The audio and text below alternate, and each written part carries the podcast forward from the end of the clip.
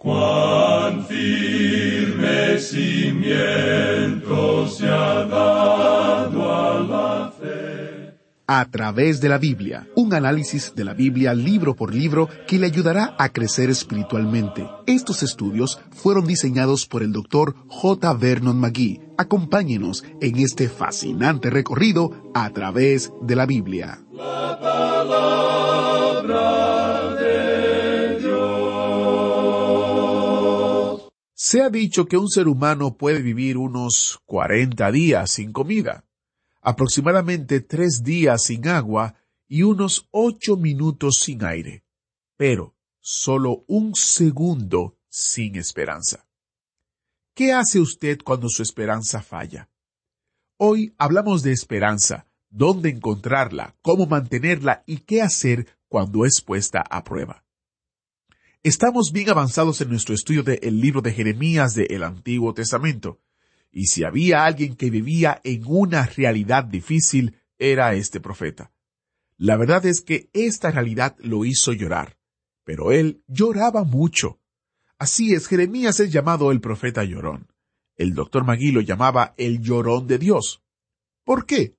Jeremías lloraba porque sabía que si el pueblo de Judá no se volvía a Dios, no tendrían esperanza de sobrevivir ni en esta vida ni en la siguiente. Le invito a que busque su Biblia o encienda su Biblia en Jeremías capítulo 29 mientras iniciamos este tiempo en oración. Padre Celestial, gracias te damos porque podemos estudiar tu palabra. Por favor, incúlcanos hoy que nuestra única esperanza está en ti. No está en el gobierno, ni las iglesias, ni las finanzas, ni la familia, ni amigos. Tú, Señor, eres nuestra única esperanza. Ayúdanos a descansar en ti. Ayúdanos a escuchar de ti hoy mientras estudiamos tu palabra. En el nombre de Jesús te lo pedimos. Amén. Con nosotros, nuestro maestro Samuel Montoya y el estudio bíblico de hoy. En el día de hoy, amigo oyente, continuamos en este mensaje que hemos estado observando en el libro de Jeremías, donde hemos podido notar que finaliza la primera sección, la primera parte de Jeremías, con el capítulo 29, y allí hay un pequeño rayo de luz. En esa sección había mucho juicio y castigo, y aún habrá más juicio que será mencionado en lo que resta de este libro. Pero aquí tenemos un rayito de luz. Y usted recordará que en nuestro estudio anterior Jeremías hizo algo un poco extraño. Él tomó yugos de madera, se puso uno sobre su propio cuello, y envió uno a cada uno de los reyes que se encontraban en el área que le rodeaba, y les dijo que se debían inclinar ante Nabucodonosor, que eso llegaría a suceder. Bien, por supuesto, los profetas falsos en Israel decían que no. Ellos decían que no estarían de acuerdo con Jeremías porque Dios nunca entregaría esa ciudad en las manos de Nabucodonosor y que él tampoco entregaría el templo. Bien, ya en el tiempo de Sedequías, esta gente estaba pagando tributo al rey de Babilonia, y ya se había llevado una delegación de Israel cautiva a ese país. Pero la ciudad no había sido destruida y tampoco había sido destruido el templo. La gente pensaba que eso era inviolable, que era algo imposible que Dios llegaría a permitir que el templo fuera destruido. Para ellos no era otra cosa sino un fetiche. Era una cosa de buena suerte y nada más que eso. Hay muchas personas que en el día de hoy llevan la Biblia de la misma manera. Hay muchas personas que piensan que porque ellos son miembros de cierta iglesia, eso es lo único que es importante, que de eso les hablará el Señor algún día. Bueno, entonces Jeremías explicó con toda claridad que esos yugos iban a ser quitados, que eran algo temporal. Es decir, Nabucodonosor estaba dispuesto aparentemente a dejar que la gente regresara, y él hubiera regresado los utensilios del templo y hubiera permitido que la gente continuara, pero ellos continuaron en su rebelión contra Dios. Es más, Sedequías en ese mismo momento estaba tramando rebelarse, y él estaba tratando de conseguir que otras naciones se unieran a él. Y ellos estaban pensando hacer eso para poder rebelarse también. Ahora Jeremías les dice que los yugos de madera serán quebrados, pero solo porque habrá yugos nuevos hechos de hierro, y que esos serán usados con ellos cuando venga Nabucodonosor la próxima vez y eso no iba a ser algo fácil. Él iba a destruir sus ciudades y a llevarlos cautivos. Ahora él habla en el capítulo 29 de aquellos que fueron a la cautividad bajo el rey Jeconías, y este es el mensaje para ellos. Él les dice que vayan ellos de su propia voluntad, que no se rebelen, que el juicio de Dios ha llegado y que no hay manera de evitarlo. Y ahora en el versículo diez, él tiene estas palabras de ánimo. Veamos el versículo diez del capítulo veintinueve de Jeremías. Porque así dijo Jehová, cuando en Babilonia se cumplan los setenta años, yo os visitaré y despertaré sobre vosotros mi buena palabra para haceros volver a este lugar. Es decir, que Él está diciendo ahora que ellos regresarán a la tierra. Ellos irán a la cautividad por setenta años, y Él indica con toda claridad por qué están yendo a la cautividad. En el versículo veintitrés del capítulo veintinueve de Jeremías leemos Porque hicieron maldad en Israel, y cometieron adulterio con las mujeres de sus prójimos, y falsamente hablaron en mi nombre palabra que no les mandé, lo cual yo sé y testifico, dice Jehová. Creemos que este es un versículo muy destacado. Lo que ha ocurrido era que la gran clase media de Israel, en Judá, se había corrompido, y que eso había sucedido porque ellos mismos tenían un sacerdocio corrupto y los profetas eran falsos profetas. Diríamos que en el día de hoy el liberalismo está arruinando a la iglesia del presente ya ha hecho un trabajo, casi diríamos completo, de arruinar a la Iglesia. La Iglesia no tiene ningún tipo de influencia hoy, y por supuesto se ha apartado de su misión principal de esparcir la palabra de Dios hoy. En aquel día, esta gran sección de la nación de Israel fue a la cautividad, y esto indica que ellos eran una mejor clase de gente. Ya hemos enfatizado esto anteriormente, que los muy ricos se encontraban en la cumbre y los más pobres en la posición más humilde. Dijimos que esos eran los grupos más difíciles de alcanzar con la palabra de Dios.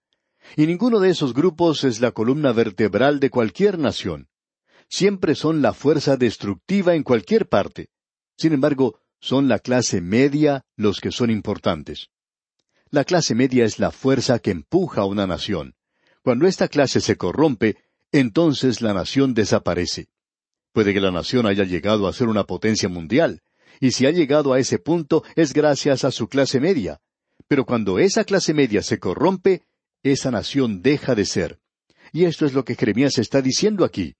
La razón por la cual ustedes están yendo a la cautividad es porque los pecados de la clase media han crecido, la clase que era la columna vertebral de la nación. Y eso es lo que le sucedió a ellos. Así es que ahora les vemos ir a la cautividad. Y eso es lo que está sucediendo ante sus ojos. Ahora hay algo más que deseamos destacar, que se puede observar teniendo lugar en esta ocasión, y es simplemente lo siguiente. Este versículo 23 que acabamos de citar, en su primera parte, nos da la razón por la cual ellos fueron enviados a la cautividad. Y luego Dios hace esta declaración un poco extraña. Él dice, lo cual yo sé y testifico, dice Jehová. Hemos mencionado en nuestro programa anterior que en las naciones de nuestros días no hay un líder destacado en el mundo. Eso es lo que ha caracterizado al siglo que vivimos. Un líder que pueda ver y tener conocimiento del futuro. Hace algún tiempo alguien le preguntó a ese gran jurista inglés, Gladstone, cuál era la señal que destacaba a un hombre de Estado. Y él dio la siguiente respuesta. Escuche usted. Un gran hombre de Estado es un hombre que conoce cuál es la dirección a la que se dirige Dios en los próximos cincuenta años. Amigo oyente, eso es lo que ha estado faltando en nuestros días, porque el único que sabe eso en realidad es Dios. Él tiene todo el conocimiento. Nosotros no tenemos ese conocimiento. Queremos volver a mencionar lo que mencionamos en nuestro programa anterior, y eso es algo que a veces puede desanimarlo a uno. Hemos estado estudiando la palabra de Dios por muchos años, pero ahora estamos llegando al punto donde podemos apreciar nuestra verdadera ignorancia de la Biblia. Y creemos que eso era lo que sucedía con Jeremías. Él tenía ese problema. Cuando Jeremías se puso a hablar, él dijo lo que sabía, y era la palabra de Dios. Y nosotros tratamos de limitarnos a eso. Pero hay ciertos grandes principios que han sido establecidos aquí, y estamos en desacuerdo con Edersheim. Él dice que la historia nunca se repite. Bueno, creemos que sí se repite, por lo menos ciertos grandes principios que han sido establecidos. Y Dios habla a las naciones y a los individuos en la historia, así como también en su palabra. Creemos que en el día de hoy la historia tiene que tener un mensaje para nuestros países. Y la razón por la cual no tenemos un buen liderazgo es porque los hombres que están ocupando cargos en la política son completamente ignorantes de Dios. Es realmente sorprendente apreciar la ignorancia de la palabra de Dios en nuestras naciones. En una oportunidad anterior mencionamos un artículo de un hombre que llamaba a la Biblia un libro lleno de errores y cosas por el estilo. ¿Quién le dio a él la autoridad para hacer una declaración así? ¿De dónde sacó él un plan tan exacto como el que menciona y ponerse a juzgar la palabra de Dios? El hecho de que un hombre se coloque en tal posición en el día de hoy es para nosotros una revelación de la gran ignorancia y del gran orgullo que tiene el hombre y que desafía toda clase de descripción. Lo mismo ocurre si uno entra al mundo científico. El científico que en realidad sabe algunas cosas es por lo general un hombre humilde. Esos profesores de ciencia que tenemos en las universidades y colegios en el día de hoy, que conocen en realidad muy poco en cuanto a la ciencia, hablan con mucha autoridad en cuanto a la evolución del hombre. Es por eso que queremos regresar a esto que Dios está diciendo en este versículo. Dios dice, yo sé, y yo soy un testigo, dice el Señor. Dios ha hecho ciertas cosas en la historia que son bastante impresionantes. Dios habla a los hombres en la historia. Eso es lo que Él está tratando de decirle a esta gente aquí. Esto que les ha sucedido a ustedes es debido a que su pecado ha aumentado, porque yo siempre juzgo y castigo cualquier pecado. Ahora Dios no ha cambiado. Hay muchas personas a quienes les gusta pensar que Dios en el Nuevo Testamento es diferente al Dios del Antiguo Testamento. De paso digamos, amigo oyente, que Él es la misma persona. Él no ha cambiado nada. Él ni siquiera se ha envejecido. Él no ha aprendido nada. Él es el mismo Dios que tenemos en el Antiguo Testamento. Dios no solo ha hablado en la historia, sino que Dios, por supuesto, ha hablado por su palabra, y eso es algo impresionante. Una de las cosas que usted puede recordar es lo que Pedro dice en su segunda carta, capítulo uno, versículo veinte. Dice Pedro, entendiendo primero esto, que ninguna profecía de la Escritura es de interpretación privada. Aquí tenemos algo que es realmente primario. Esto es lo que uno aprende en el primer grado. Hay dos formas que se han tomado que son equivocadas. Una es que para estudiar la profecía uno tiene que juntarla toda. Es decir, que no hay que tomar una profecía por sí misma y estudiarla separadamente de las otras. Bueno, creemos que esa es una declaración cierta, pero no es lo que este pasaje está indicando. Luego hay aquellos que dicen que uno no tiene ningún derecho de interpretar la profecía por sí mismo. Bueno, eso me quita a mí todo privilegio que pueda tener y también me quita la libre voluntad que Dios me dio y por tanto yo digo que eso tampoco es lo que este pasaje indica. Lo que aquí se dice no tiene nada que ver con el resultado final de la revelación de Dios, pero sí tiene mucho que ver con el origen de eso. Y lo que aquí se está diciendo es que ninguna escritura tiene una interpretación privada en cuanto a su origen. Es decir, que estos profetas, que escribieron y hablaron en tiempos ya idos, no le daban a usted el resultado de sus observaciones particulares. Ellos estaban hablando lo que Dios les había dicho a ellos que hablaran. Amigo oyente, es muy importante que nosotros veamos esto en este pasaje en particular que tenemos ante nosotros. Y usted y yo debemos llegar al punto donde en realidad vamos a terminar en el polvo, no solo porque no somos nadie y somos pecadores y todo por el estilo, sino porque estamos dispuestos a echar por tierra nuestras opiniones, nuestra voluntad propia, nuestro punto de vista de las cosas y dejar todo lo que Dios tiene que decir. Ese era el problema que tenían los sacerdotes y los profetas de aquel día. Ese era el problema que tenían los príncipes de aquel día. Ese era el problema de la gente de aquel día. Y no estamos muy seguros de que no sea también ese el mismo problema que tenemos nosotros en el presente. Cada hombre tiene su puntito de vista, haciendo su obrita y llevando su carguita a cuestas, protestando por su cosita ahí y lo hace basándose en ese conocimiento limitado que tiene.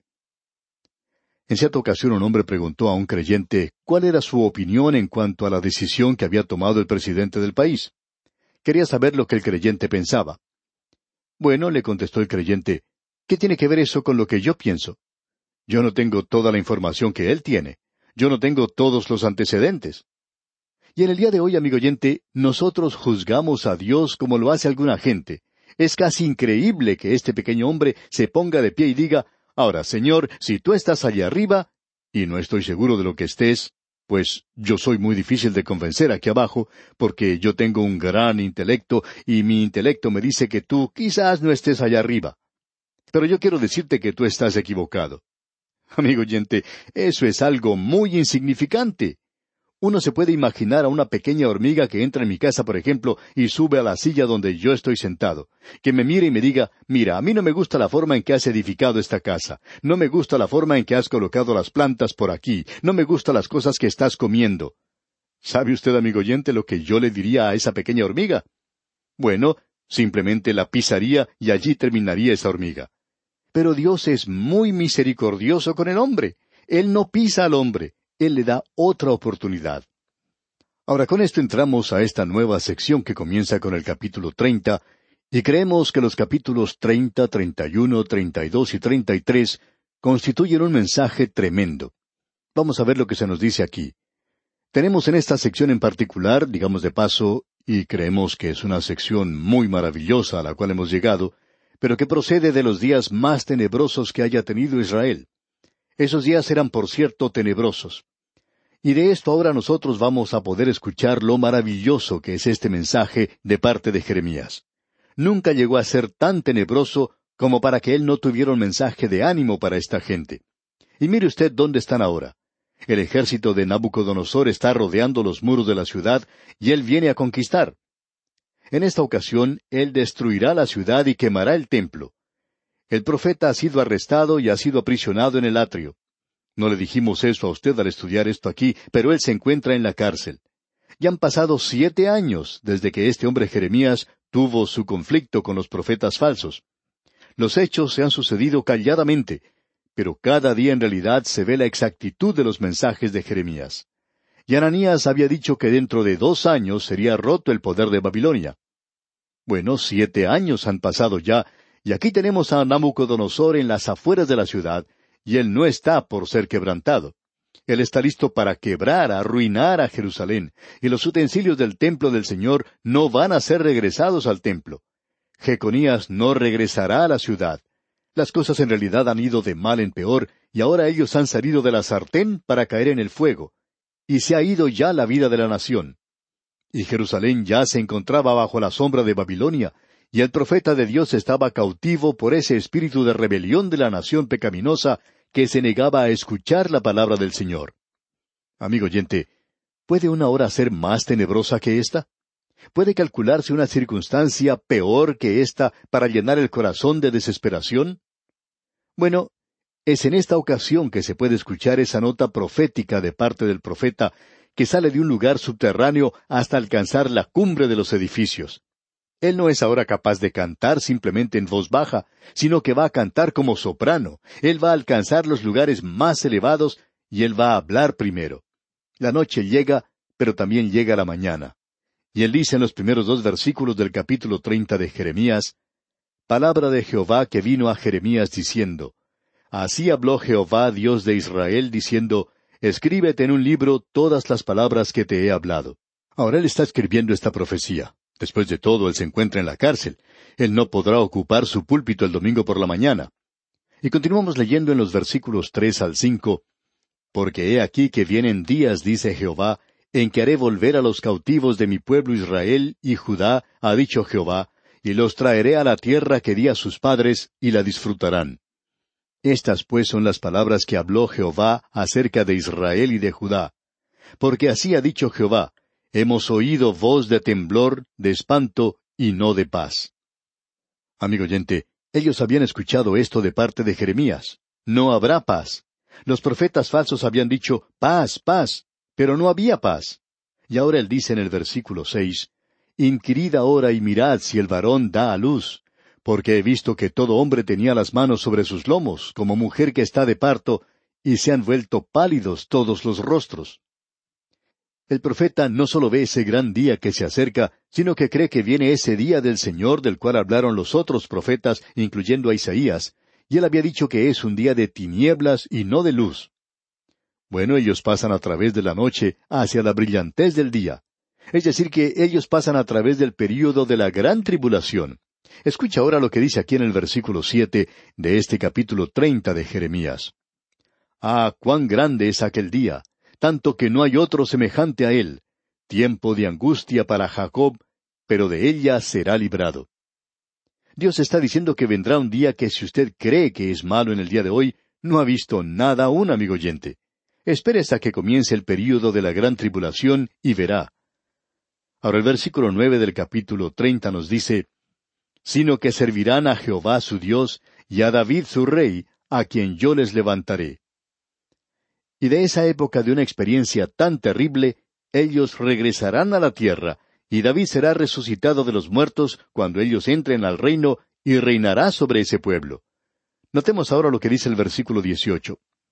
Así ha dicho Jehová, He aquí yo hago volver los cautivos de las tiendas de Jacob, y de sus tiendas tendré misericordia, y la ciudad será edificada sobre su colina, y el templo será asentado según su forma. Ahora, ¿cuándo tendrá lugar esto? En el versículo veinticuatro de este capítulo treinta leemos No se calmará el ardor de la ira de Jehová hasta que haya hecho y cumplido los pensamientos de su corazón. En el fin de los días entenderéis esto. Es decir, que esto es algo bien en el futuro. Y ahora lo que él promete a esta gente es que al final de los setenta años ellos regresarán a la tierra. ¿Por qué? Bueno, el próximo capítulo nos dirá por qué. Dios dice en el versículo tres del capítulo treinta y uno de Jeremías, Jehová se manifestó a mí hace ya mucho tiempo, diciendo, Con amor eterno te he amado, por tanto, te prolongué mi misericordia. Ellos habían pecado contra el Dios que los amaba a ellos. Y yo creo que ese es el peor pecado en este mundo. Ya veremos eso cuando nos toque estudiar lo que dice el profeta Oseas. El pecado contra el amor es el pecado más grande que cualquier hombre pueda cometer. Y bien, amigo oyente, vamos a detenernos aquí por hoy. Ya hemos entrado en una sección de este libro donde podemos apreciar algo de luz, algo que nos puede dar ánimo. Hasta aquí, hasta este punto, en este libro, no hemos tenido otra cosa sino juicio. Pero en los capítulos treinta hasta el treinta y tres tenemos un contraste con los mensajes que hemos tenido hasta ahora. Y estos cuatro capítulos, los capítulos treinta, treinta y uno, treinta y dos y treinta y tres, constituyen lo que pudiéramos llamar un cántico. Así es que le invitamos, amigo oyente, a que nos acompañe mientras continuamos nuestro viaje por ellos. Que Dios derrame sobre usted sus ricas y abundantes bendiciones. Muchas gracias al maestro Samuel Montoya. Jeremías dijo al pueblo en su hora más oscura, hay esperanza. A pesar de toda la confusión que les rodeaba, les dirigió a Dios. Eso es lo que queremos hacer también. Hay esperanza en Jesucristo que es nuestro Salvador. Si no lo conoce, le invito a que descubra quién es Él y lo que ha hecho por usted. Visite a través de la biblia.org y haga clic en el banner que dice ¿Cómo puedo conocer a Dios? Le tenemos un breve video que contesta esa pregunta y varias descargas gratuitas sobre la relación más importante y preciosa de su vida. La dirección otra vez es a través de la Biblia.org y haga clic en cómo puedo conocer a Dios. Mañana, si Dios lo permite, continuamos y le invitamos a que siga con nosotros en este fascinante recorrido a través de la Biblia.